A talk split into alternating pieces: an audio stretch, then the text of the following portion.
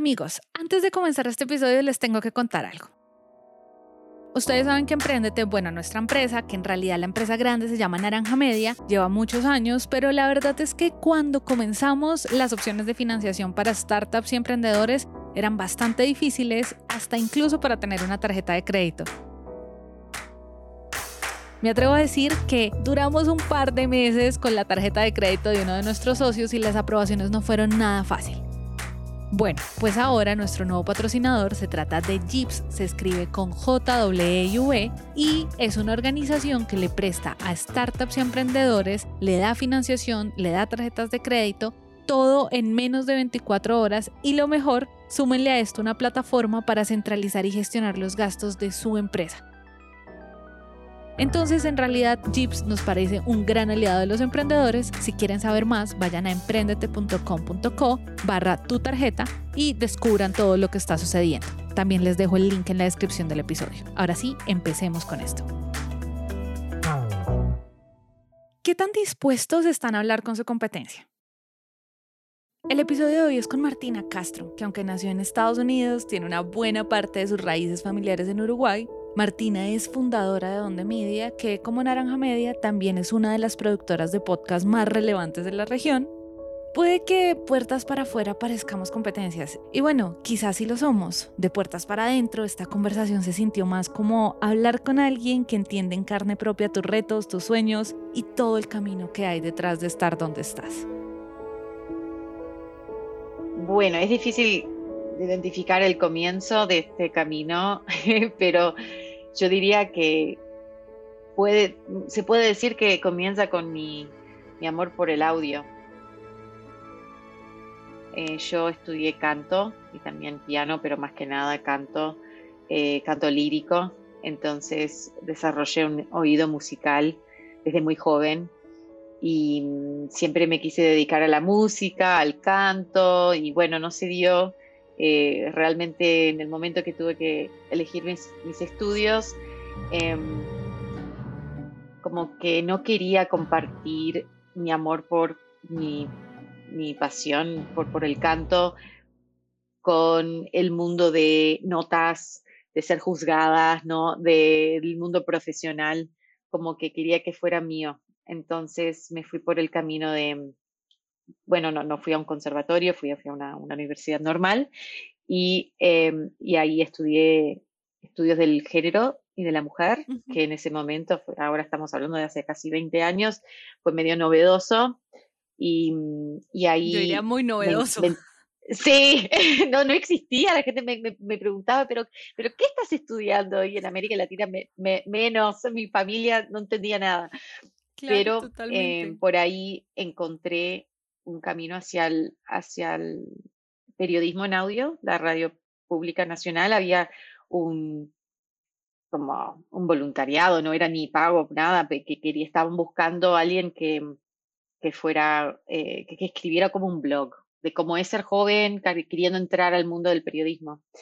Y ahí, ahí comencé con NPR, ahí conocí mi mentor, quien fue mi primer editor, y él me ayudó a entrar a la primera a, mi primera pasantía en NPR y yo comencé en, este, en lo que es audio, contar historias en audio, por eso de la música, porque para mí era como una forma de profundizar mi conocimiento de lo que es trabajar en audio. Yo dije, bueno, en un momento, si yo quiero volver a la música, por lo menos tengo ese conocimiento y nunca me fui.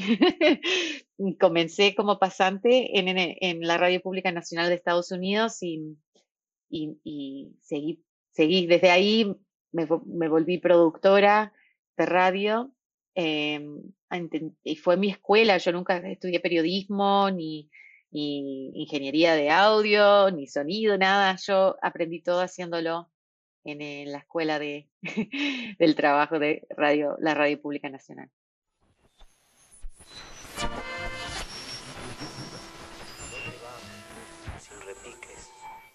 Sin fogatas para el temple silenciosas. ¿Para qué salen así?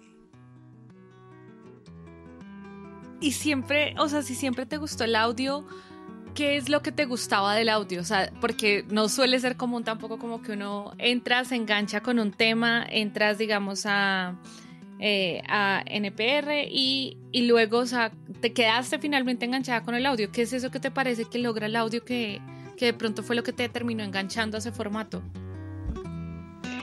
Más que nada la, intimidad del medio, ¿no? De que uno se pone en los auriculares, está escuchando la voz del otro en tus oídos.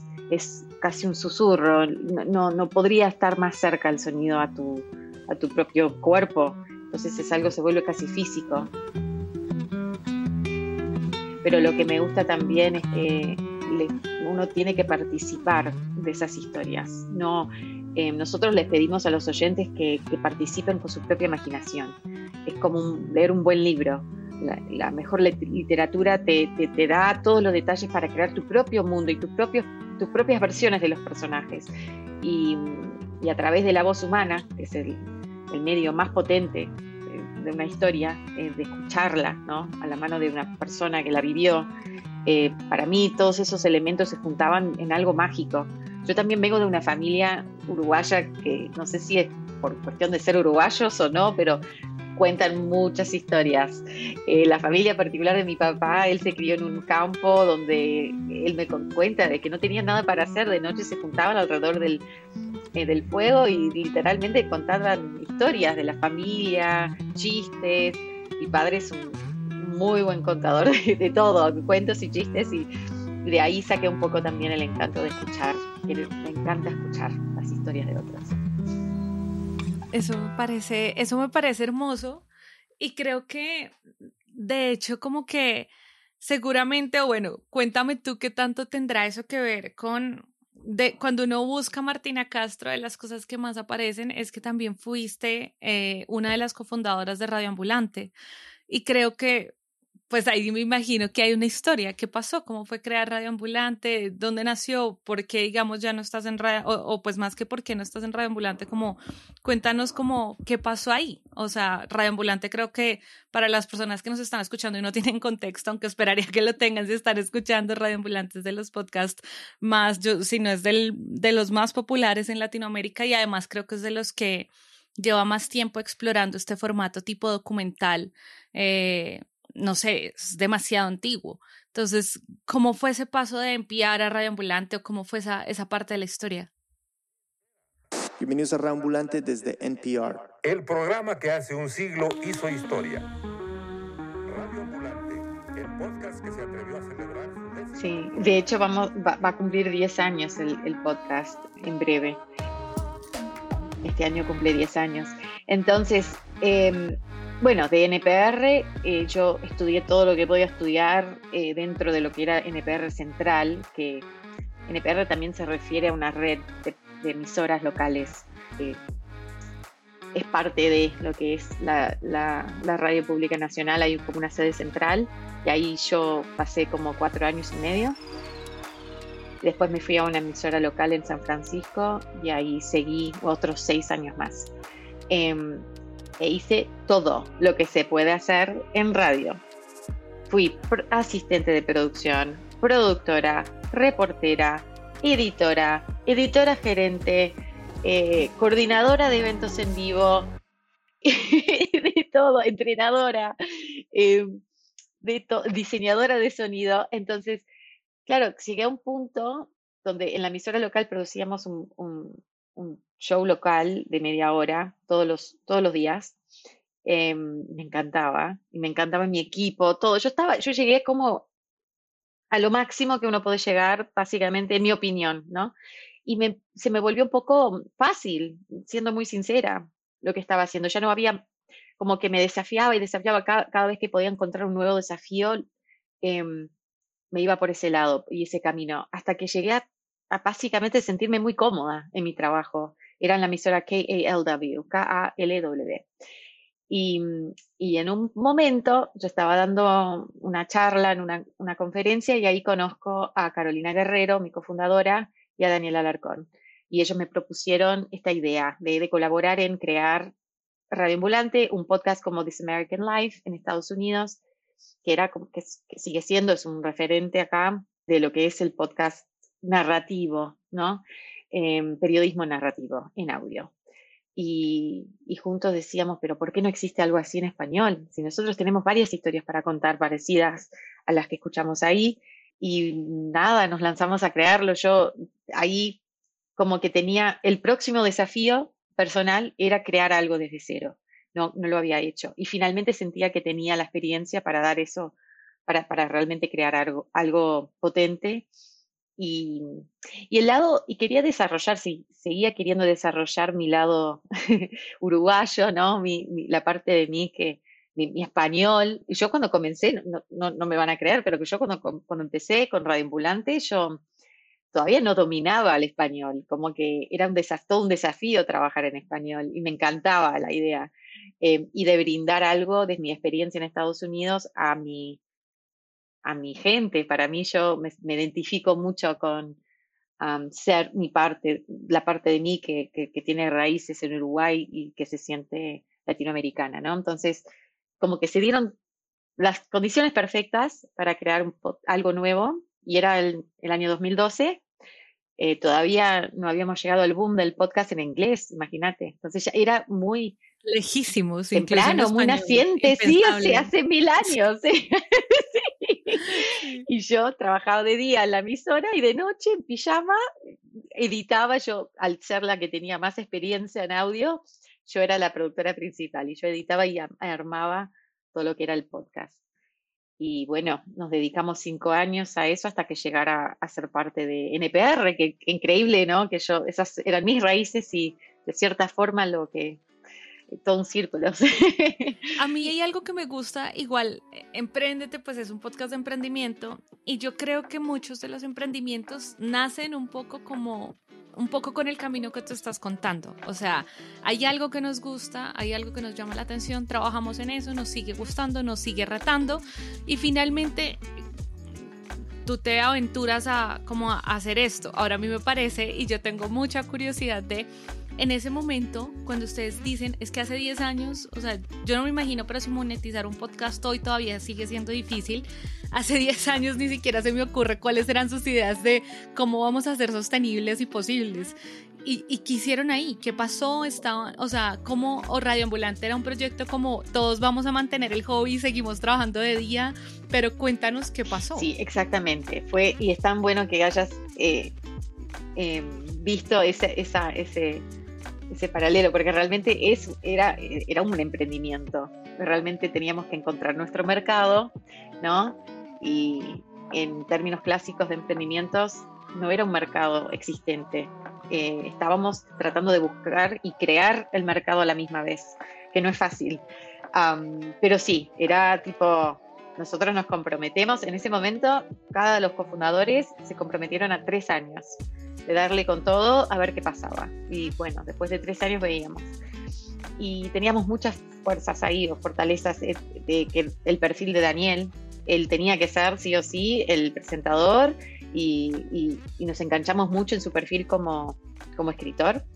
Em, y él tenía mucho alcance, entonces claro, cuando él promovía el podcast o el proyecto, llegaba mucha más gente. Em, lo otro era de armar un Kickstarter, que ahora es muy común, pero en ese momento nosotros de, hecho tuvimos el primer Kickstarter de, un medio, de, un proyecto periodístico. Fue el primero en la historia.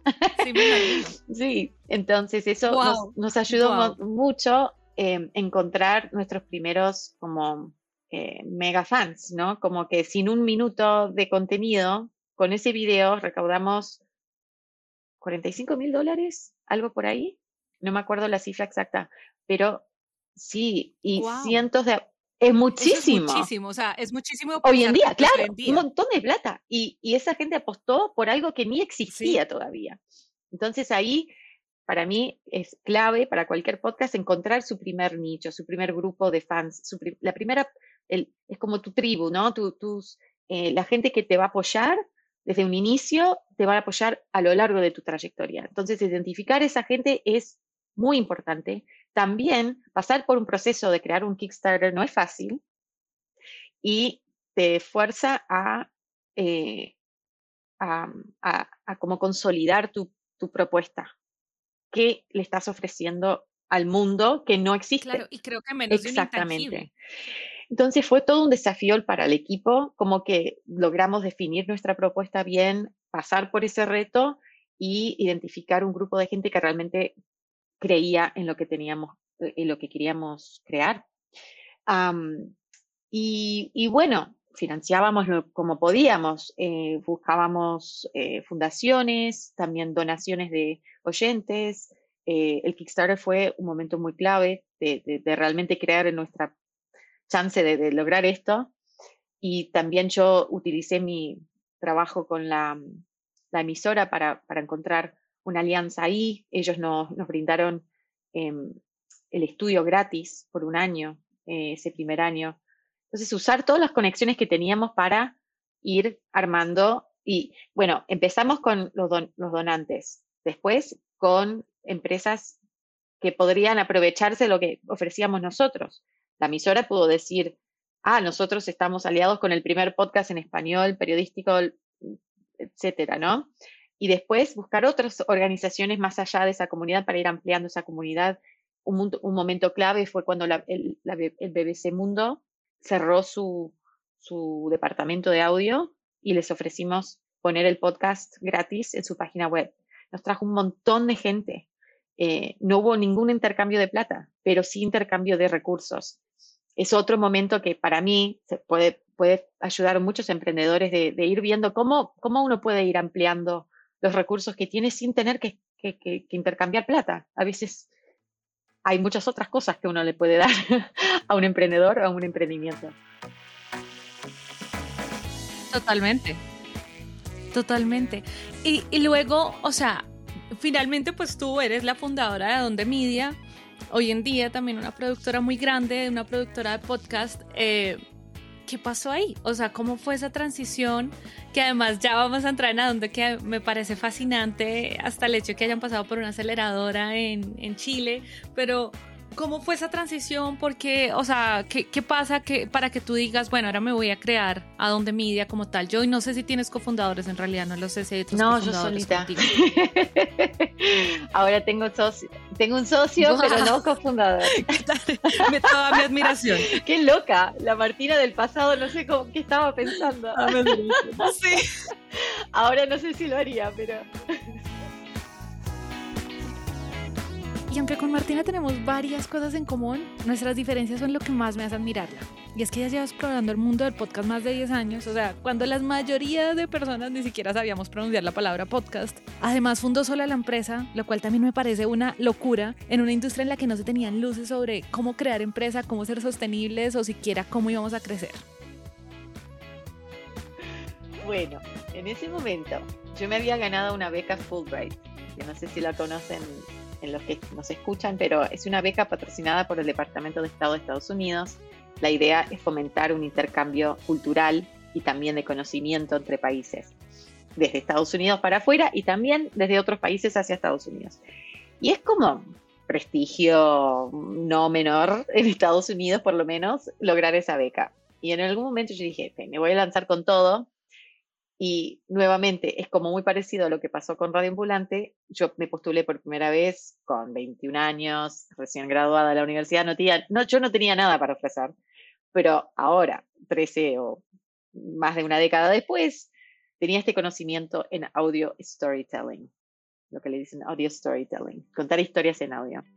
Y basado en eso y en mi experiencia con Radio Ambulante y en NPR, me gané la beca. Me fui a Uruguay para dar una clase en audio storytelling en la Universidad de Montevideo. Sí, fue una experiencia brutal. Y por primera vez estoy produciendo radio ambulante desde América Latina y no desde Estados Unidos. Y estoy viendo por primera vez también cómo se sitúa el podcast en la región, ¿no? En Uruguay, pero bueno, también conociendo gente de otros países y tratando de entender, bueno, pero ¿qué está pasando en podcast acá? Ya había pasado casi cinco años del, comienzo de Radio Ambulante. Yo me imaginaba varias copias y imitado, imitaciones de lo que estábamos haciendo nosotros, porque así se va ampliando el, ecosistema. Y no, no, ni sabían lo que era un podcast. La palabra podcast no existe. Incipiente, es la industria. Totalmente. Dije, pero ¿qué está pasando aquí? estamos hablando 2015. exactamente. 2014. exactamente. Entonces yo dije, bueno, hay mucha oportunidad acá. Eh, ahí entra la locura, Daniela, porque hay otras personas que dicen, ah, bueno, no existe, esto es lo que hago yo, me voy. No, yo veo que no existe y siento que hay una oportunidad enorme. Y me motivé mucho con la idea de crear más radios radioambulantes. ¿no? Yo dije, un ecosistema sano es donde hay mucho de una cosa. Esto que Martina está diciendo lo llamo platanizar ideas y me gusta tanto que hace poco escribí un newsletter sobre esto. Si lo quieren leer, vayan a naranjamedia.co slash newsletter, se pueden suscribir y lo leen. Fin del autoguiño publicitario. Volvamos con Martina. Algo no está funcionando. Yo tengo mucho para dar acá. Y la Fulbright me, como que me dio esa sensación de que, ¿qué puedo dar? ¿Qué puedo contribuir? Y con esa idea empecé a como querer hacer más. Y justo se firmó el acuerdo con NPR, porque antes de ese acuerdo era media precaria la situación. Todos los todos los miembros del equipo de Red Volante tenían que seguir o no, no existía el podcast. Me imagino que Daniela vos entendés lo, de lo que hablo, ¿no? Hay un momento donde si un cofundador se va, se quiebra todo. Y por suerte llegamos a traspasar ese momento. Y yo dije, es un buen momento para irme, yo quiero crecer más de lo que puedo crecer dentro de este podcast. Y siendo muy honesta, yo ya no quería trabajar en un podcast, yo quería ya trabajar en otro podcast, en más podcasts. Yo me canso de seguir trabajando en la misma cosa, como que por eso, qué fortuna la mía de haber llegado a mi trabajo, porque realmente es el el puesto perfecto para mí, porque yo me, me, aburro fácilmente y quiero crear otra cosa, y quiero que se termine y comenzar otra. Nota mental. Nunca creí que aburrirse fuera una cualidad que resultara tan mágica. Este momento como clave y también me enteré de la incubadora aceleradora. No sé si es ambas cosas. Capaz que para mí era incubadora porque realmente era para crear una empresa que se llama Startup Chile se ha hecho súper famosa esta incubadora, aceleradora, por todo el mundo, sí, porque realmente lo han copiado el, proyecto y, el, por, todo, por todo el mundo en muchos países.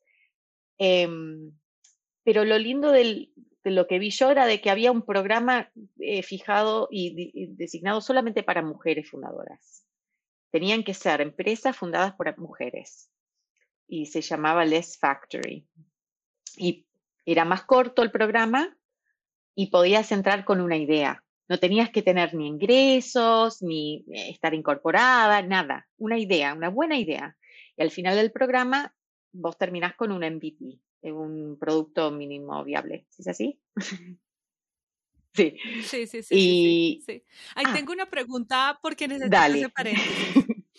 Eh, ¿Cuál era o sea, yo quiero saber cuál era, porque tengo entendido que estos programas de aceleración, digamos, si, si cualquier persona que nos escucha y está en las industrias creativas y demás, igual uno de los mayores problemas que tenemos es, ok, lo que tú haces puede ser espectacular, puede tener un muy buen impacto, pero siempre buscan, pero ¿cuál es tu modelo económico detrás de esto?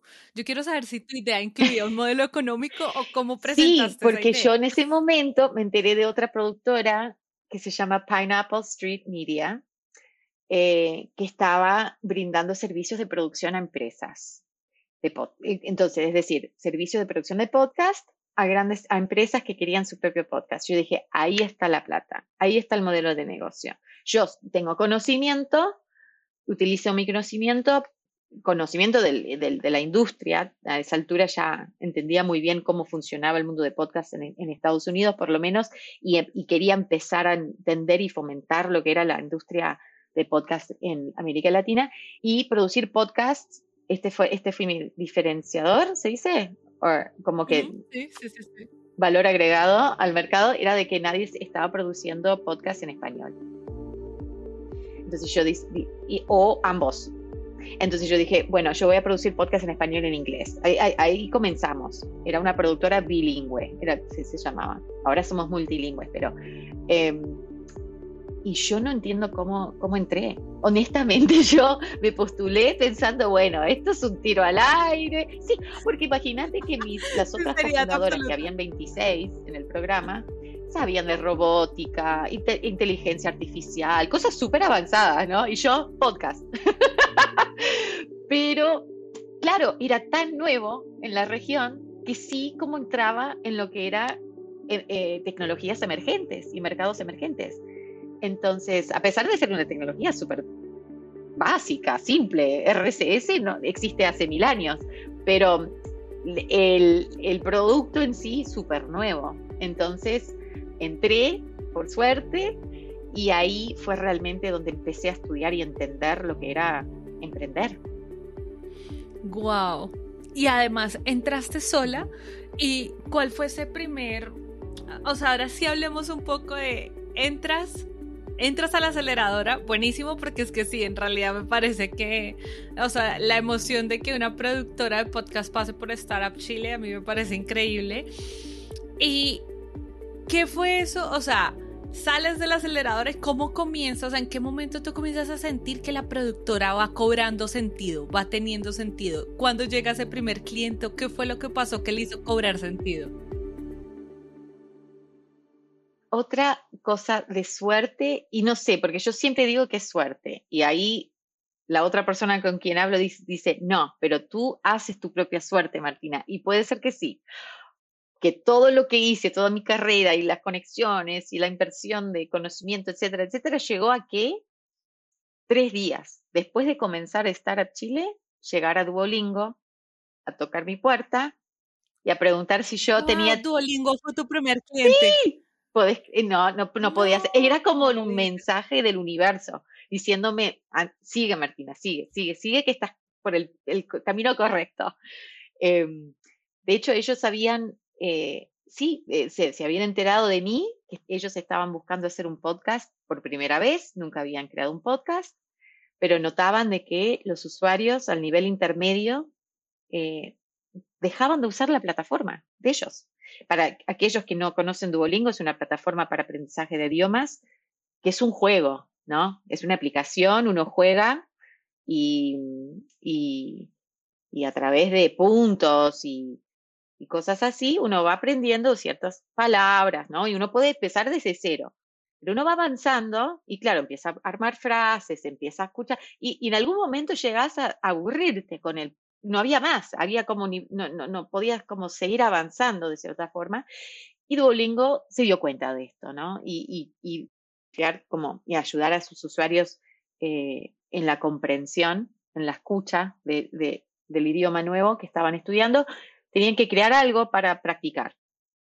Y se toparon con Radio Ambulante, se dieron cuenta de que yo ya me independicé y llegaron a mí. Y yo les dije, con mucho gusto les hago su primer podcast, pero tiene que ser por mi productora que acabo de lanzar. Y bueno, dale. Entonces, yo a lo largo de esos cuatro meses que pasé con Startup Chile, trabajé en el piloto del podcast de Duolingo Spanish y de, de, cierta, sí, sí, no, no, no, demasiada suerte eh, y, buen momento, se cruzaron como... Em, sí. Y sí, con ellos eh, eh, pude comprobar que había mercado para lo que quería ofrecer. Ahí tengo otra pregunta.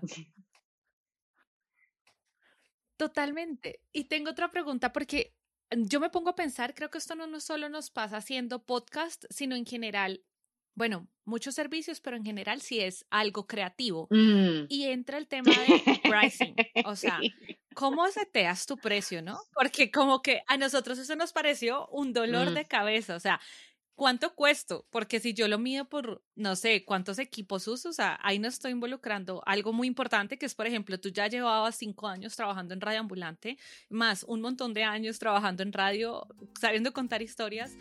Eh, ¿Cómo hiciste ese primer brand? Sí, en serio, ya sé que tengo un podcast de emprendimiento, soy administradora de empresas, llevo seis años emprendiendo y la verdad es que sí, me sigo preguntando cómo carajos uno hace para setear bien su precio. Sí, bueno, lo del pricing es muy em, delicado porque, claro, a veces uno no sabe ni por dónde empezar, pero cuando uno está empezando, uno se tiene que dar cuenta que no tiene nombre, no tiene marca, todavía estás desarrollando lo que es tu marca, no podés ir a cobrar lo que cobra alguien que ya está súper establecido en el mercado. Entonces eso me costó mucho. Busqué una consejera y de hecho fui directamente a la empresa a la cual yo me estaba la cual que estaba copiando básicamente en el modelo de negocios a Pineapple Street Media y le pedí a Jenna Weisperman que fuera mi consejera, porque yo le dije, no, ni no me conocía, yo le mandé un mail de la nada, yo dije, ah, te vi hablar en esta conferencia, me, me inspiró tanto tu, tu modelo de negocio que lancé mi propia productora haciendo podcast en español, no sé si te animarías a ser mi consejera. Y dijo que sí. Hermoso. Y entonces a ella le pregunté. Hermoso eso. O sea, yo me pongo a pensar cuántas veces uno no le escribe a esa persona que admira por, no sé, solo por pensar que igual nunca me van a responder. O sea, increíble. O sea, es algo... consejera, ¿quién admirabas? Claro, no, y, y, uno nunca sabe, uno tiene que preguntar. Lo peor que te puedo decir es que no, ¿sabes qué? No tengo tiempo, pero gracias, lo que sea, ¿no? Pero lo lindo, primero, del mundo de podcast en Estados Unidos es que es así es súper colaborativo, todo el mundo te quiere ayudar y darte una mano, por lo menos en Estados Unidos. Y lo que yo estaba tratando de hacer era muy nuevo y difícil, y ella lo reconoció de una. Segundo, las mujeres en sí se apoyan entre ellas y eso me encanta. Lo rico que se siente hablar con Martina me da una particular emoción por algo más. Caigo en cuenta en este momento que me siento muy bien no solo entrevistando a alguien que admiro, que además de puertas para afuera puede que compitamos, sino que Emprendete tiene una deuda enorme de tener más mujeres acá en el micrófono y ellas de las primeras con quien estoy reivindicando esa deuda. Como feeling con una, una otra mujer emprendedora o, y, de hecho sigo colaborando y, dándole consejos a muchas mujeres que podrían considerarse mi, competencia, entre comillas, pero no lo, no lo tratamos así. Y yo siento que es llena, igual a que a Juleika la antigua Williams, por ejemplo, que yo fui parte de su mesa directiva o consejera, no sé cómo se dice en español, mesa directiva. Em, sí, sí, sí. Sí, la mesa. Eh, por un año o dos años, em, que si podemos apoyar a otra emprendedora dentro del de, la industria nuestra, estamos apoyando a todas y nos estamos apoyando a nosotras mismas. Como que crear espacio para una es crear espacio para todas. Y es una, es tan lindo encontrar eso, ¿no?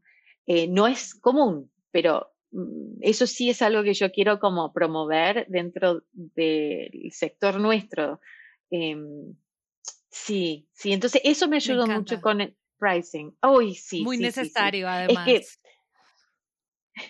O sea, yo siempre pienso como que es una industria, bueno, o sea, grande, pequeña, pero eh, es una industria que necesita es tan todavía que la conozcan tanto quienes no la conocen, que sería para muchos quizás es ilógico porque Daniela y Martina están hablando si las dos tienen una productora de podcast y le venden a empresas, o sea, fácilmente pues podemos vernos como competencia, pero comparto al 100% lo que dices. Yo también creo que la filosofía es pues necesitamos apoyarnos unos a otros porque la competencia no somos tú y yo, la competencia es todas las personas que están afuera y aún no nos escuchan, no escuchan. Y las empresas que no saben. Vos estás fomentando un mercado local en Colombia que quizás mañana me sirve a mí y viceversa.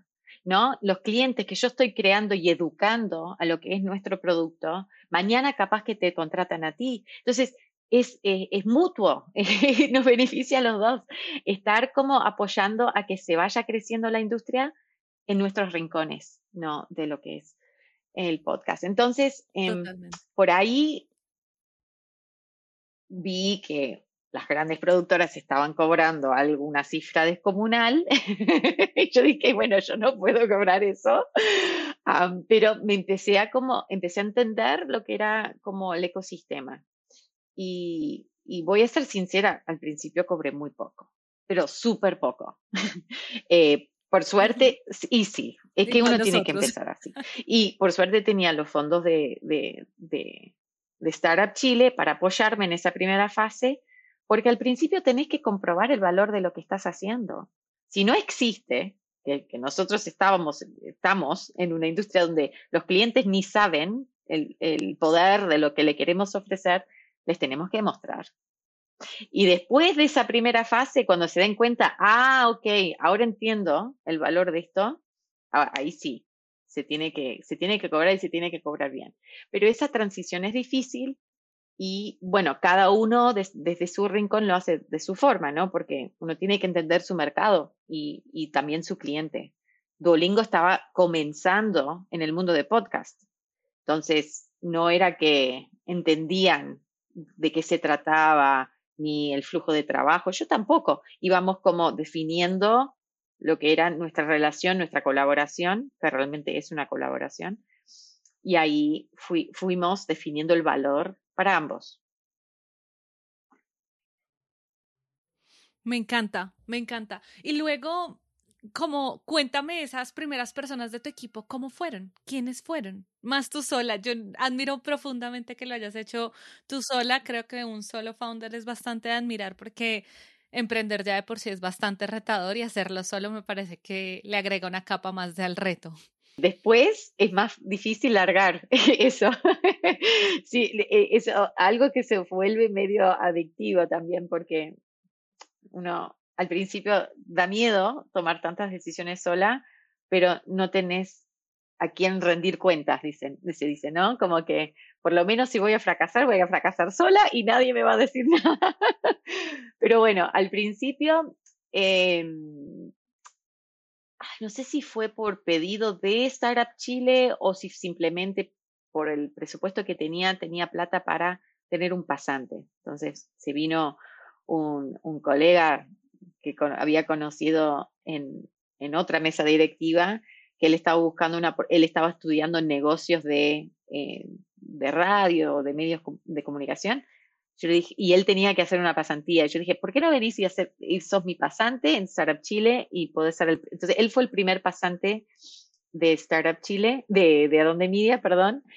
Y, y ahí fui contactando a la gente que conocía. Yo había dado un taller en Argentina y, y, y tuve una conexión inmediata con Mariano Payela, que él fue un alumno mío. Eh, también Flora y, Borra. A ver, su, su, nombre entero es Flora Flores, Florencia. Acá Martina nos cuenta de todas las personas que hicieron parte de ese primer proyecto. Todo ese equipo iba a colaborar en los primeros proyectos. ¡Wow! A mí me parece increíble. Es más, siento que aunque Martina no lo dice textualmente, es evidente que tiene ese espíritu de construir a partir de la colaboración y todo eso no creo que sea porque ella está en una industria nueva o creativa. Creo que son ángulos con los que un emprendedor puede ver el crecimiento y el hacer empresa. Y uno de esos ángulos también es pensar en cómo formas a tu equipo y la cultura que hay detrás de eso. Y digamos en ese salto, a nosotros nos pasó, no sé qué tanto ustedes, pero a nosotros nos ha pasado que llega un punto en el que en ese salto a veces también necesitas como ir formando gente porque no es tan fácil o pues nosotros no nos ha parecido tan fácil en Colombia como que no hay una carrera que gradúe gente que sepa hacer podcast. Eh, eso es algo casi que tienes que formarlo e incluso formarlo al estilo en la que tu productora produce el contenido entonces ¿Qué, ¿Qué, ha pasado ahí? ¿Qué tanto ha impactado eso? No sé, tu cultura de empresa, has hecho cosas. Nosotros, por ejemplo, hemos tratado de probar con muchos cosas culturalmente de la empresa como beneficios y demás, pero que también en el trasfondo tienen el hecho de que hay que entrenar al equipo continuamente. Cuéntame un poquito, digamos, de esa cultura de a dónde creciendo y de a dónde formando un gente. fundamento para de, de a dónde es entrenar gente. Y esto lo, comenzó con, con Radio Ambulante, que también nos dimos cuenta de que hasta los periodistas con más experiencia en, prensa escrita o, de haber escrito artículos de revista y todo, no se adapta tan fácilmente a, contar historias en audio. Entonces teníamos que entrenar a todo el mundo.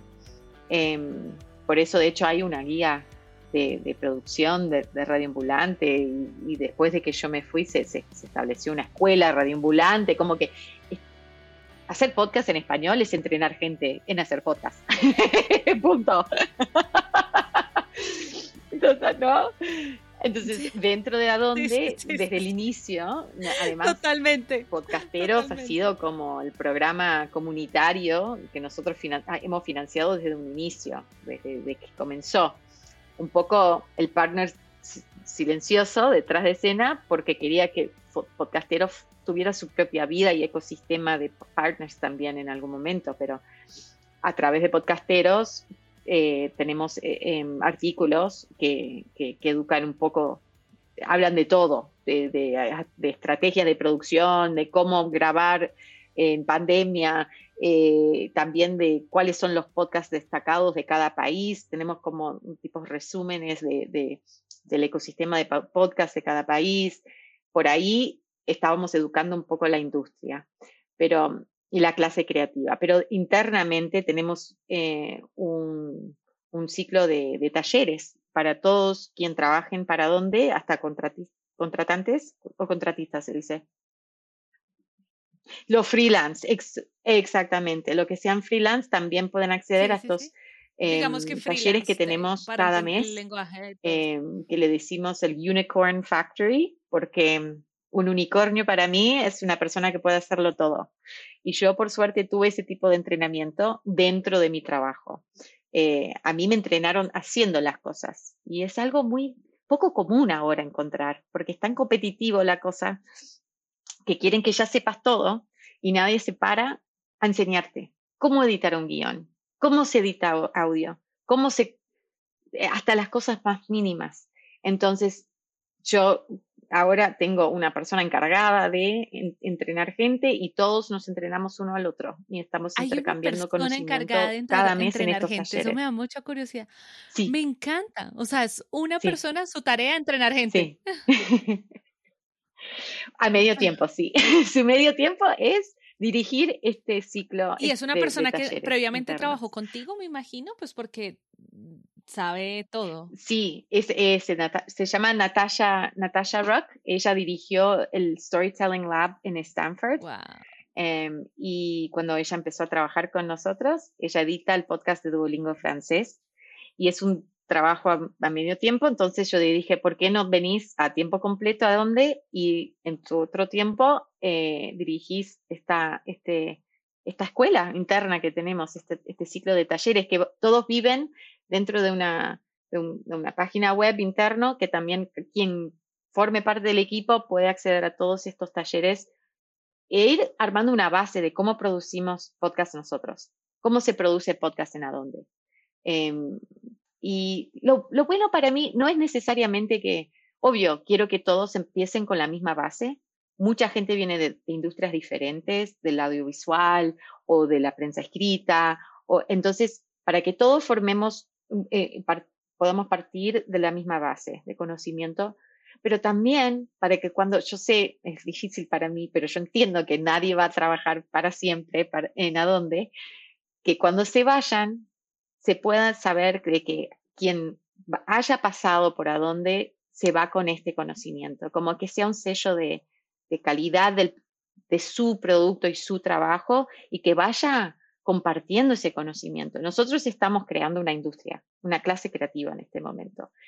Entonces, eh, tenemos que también poner nuestro esfuerzo en eso, de que quien trabaje en lo que hacemos pueda compartir ese conocimiento a, otras, a otros lugares. Me encanta eso y creo que creo que es súper valioso, creo que es súper valioso, incluso la filosofía con la que lo están haciendo. Me, me, encanta eso y creo que eso sí aplica más allá de las industrias creativas, eh, las empresas que promueven el conocimiento en las personas que hacen parte de sus equipos, creo que sin duda alguna tienen mucho más ganado que las empresas que, como tú bien dices, solo están buscando que la gente llegue, sepa todo y ya. Si no lo sabes, no nos sirves.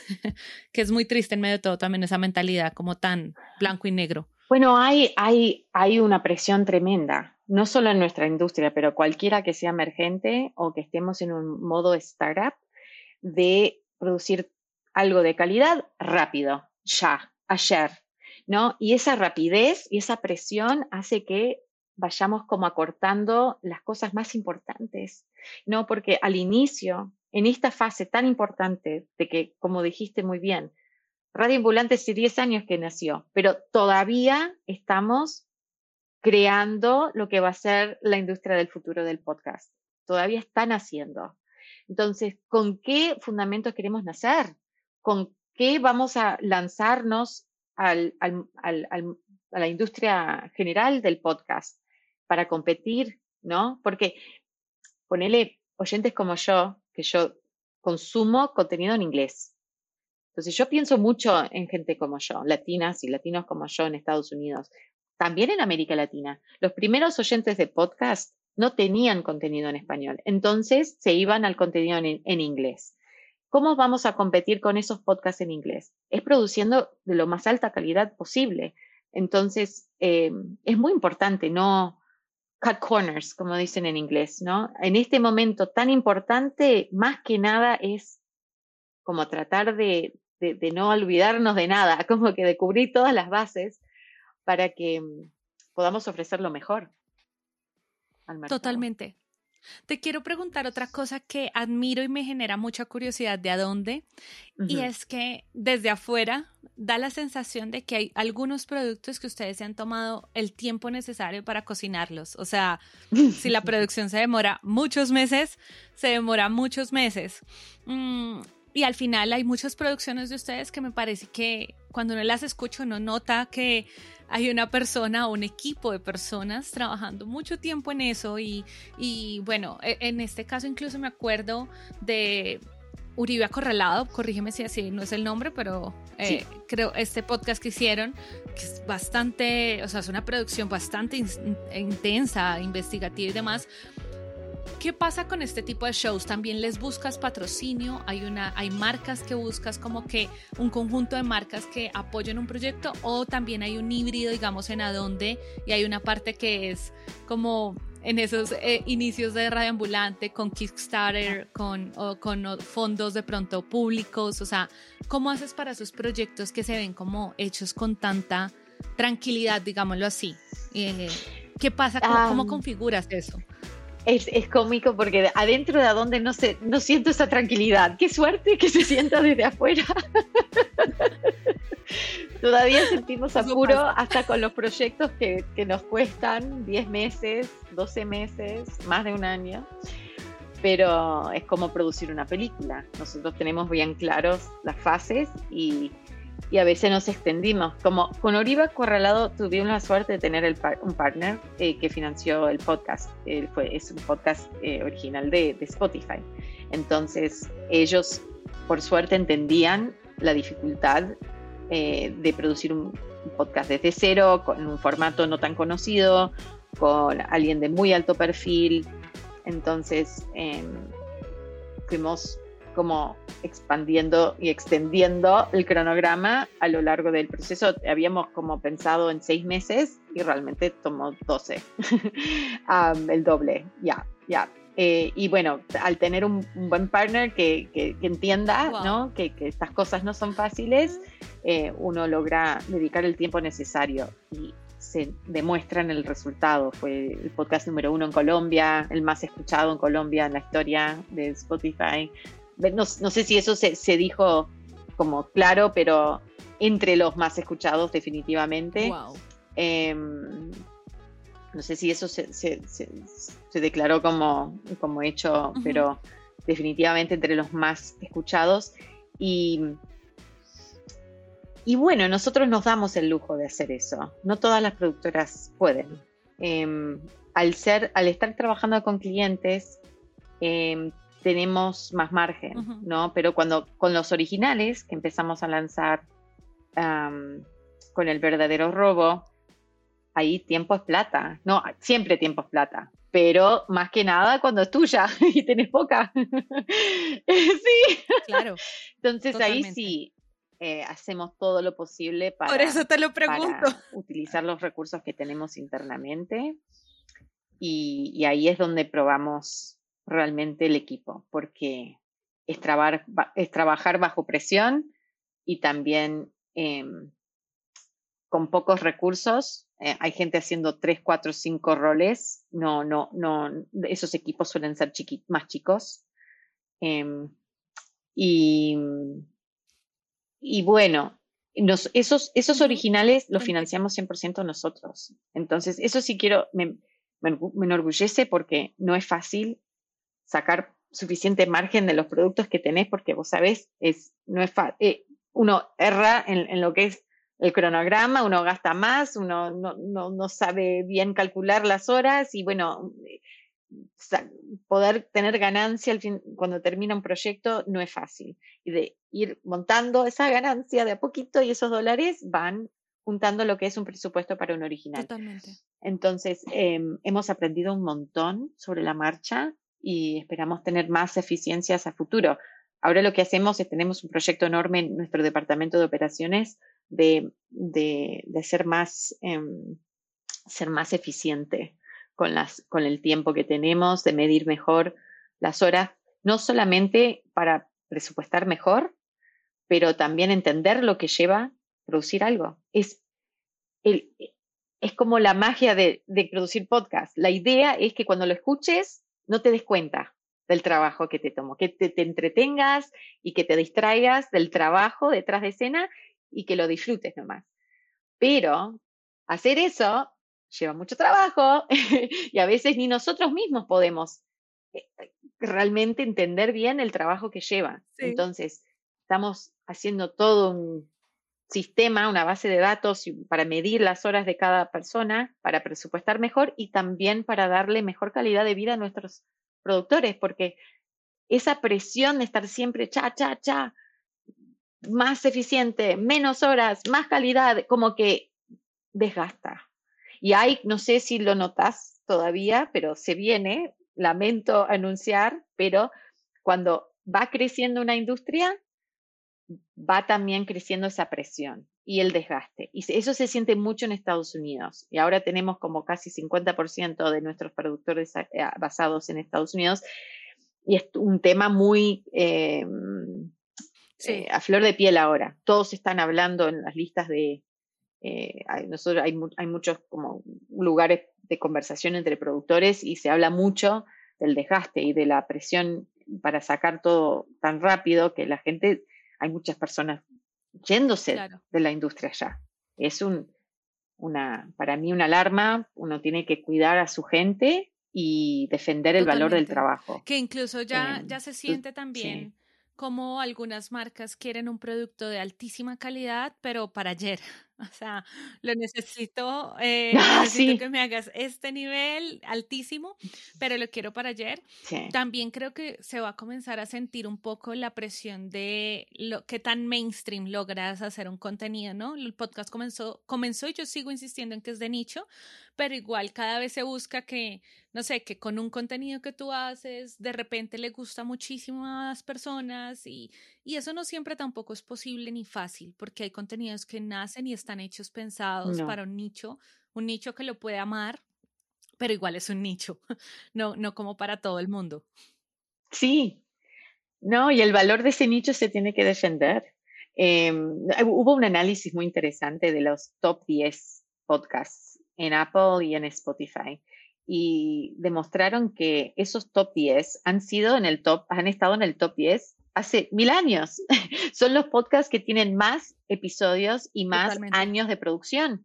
Porque crear una audiencia no es fácil. Desarrollar una audiencia enorme de entre millones no lleva tiempo.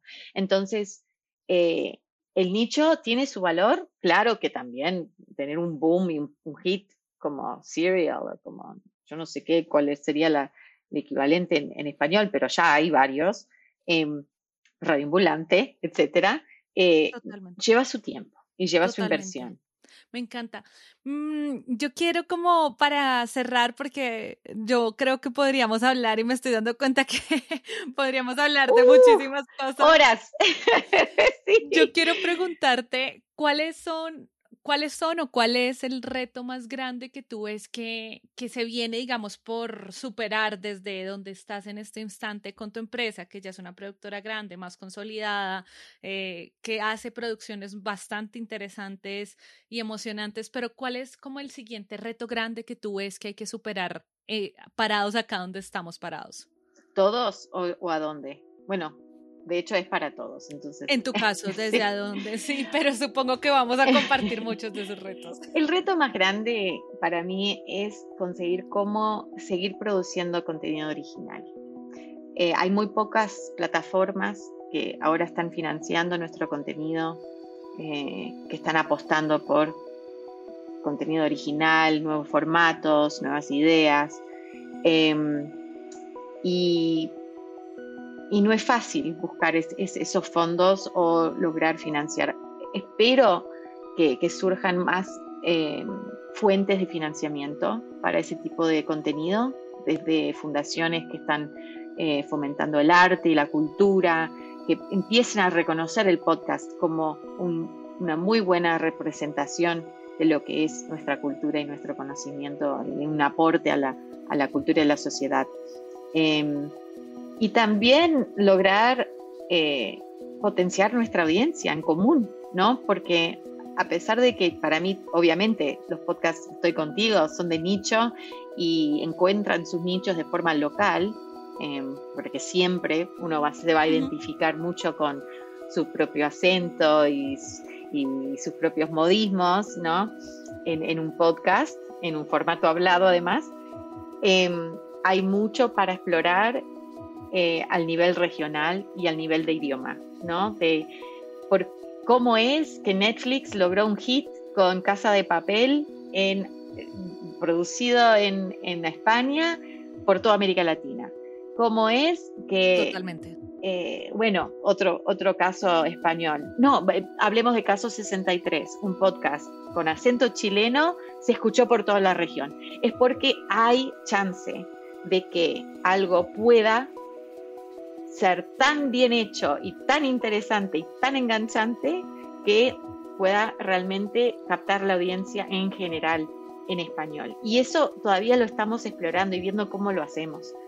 Requiere estrategias de marketing, de promoción, ver cómo encontramos fuentes de descubrimiento en diferentes eh, países, pero eso nos queda por, por, por identificar y por explorar. En ese mucho por explorar, también hay mucho que me habría encantado explorar más con Martina en esta conversación, porque hablar con Martina es como tomarse un vino con una amiga. Siempre hace falta más tiempo y la conversación entre más minutos, pues más buena se va poniendo. ¿Qué me llevo yo de este episodio? Tres ideas. La primera, a esa pregunta cliché del emprendedor nace o se hace, pues con Martina pienso que se hace.